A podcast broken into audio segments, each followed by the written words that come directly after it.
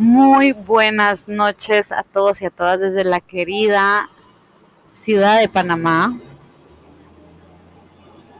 Esa es la intro, el sonido del camión, porque déjenme decirles que aquí hay unos carros que como suenan. Para los que no sepan, mi nombre es Laura Cifuentes y estás sintonizando la Podcast. El día de hoy vamos a hablar de un tema totalmente diferente. Eh, estoy estudiando mercadeo y estoy muy contenta de estudiar esta carrera que me da un montón de aprendizajes.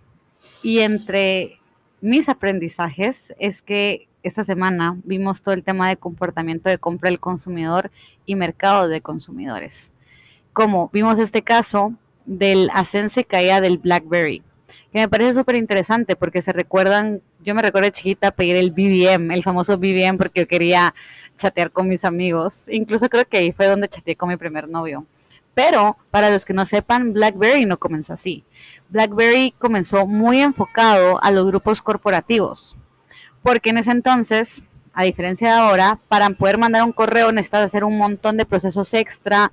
Por temas de seguridad tenías que dar incluso el nombre de tu proveedor. Era muy complicado.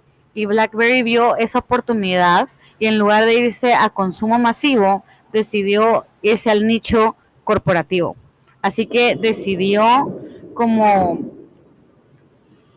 enfocarse en, digamos, la gente de Wall Street y su estrategia fue ofrecer Blackberries de prueba. A la gente le gustó tanto por la seguridad que le daba, entonces ellos se llamaban los evangelizadores del email inalámbrico, entre comillas, donde su solución era para los empresarios que querían acceder a sus correos electrónicos por medio de un dispositivo móvil, poder hacerlo de forma sencilla y sentirse seguros de que sus datos iban a estar sin ningún problema enviados. Yo que trabajo en multinacionales sé la importancia y cómo las multinacionales cuidan tan religiosamente sus datos porque son cosas que si se llegan a las manos equivocadas puede significar pérdidas de presupuesto, problemas internos en la empresa, incluso que se descubran estrategias de marketing o estados financieros en su momento.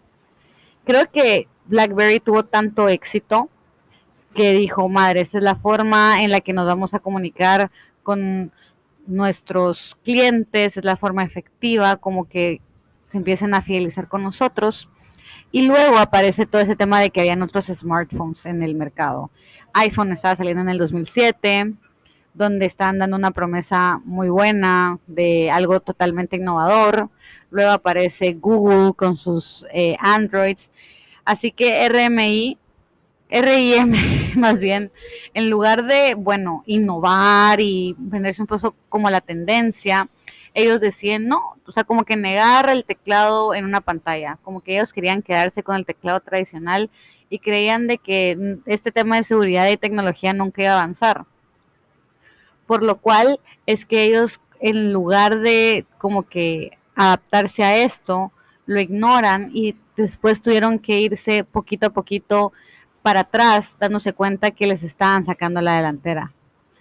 El cerrarse con una marca exclusiva de telefonía móvil, creo que también los topó mucho porque tal vez otros clientes se querían tener BlackBerry y eran Verizon, no iban a poder como que adquirir el producto. Entonces como que ahí cerraron clientes potenciales.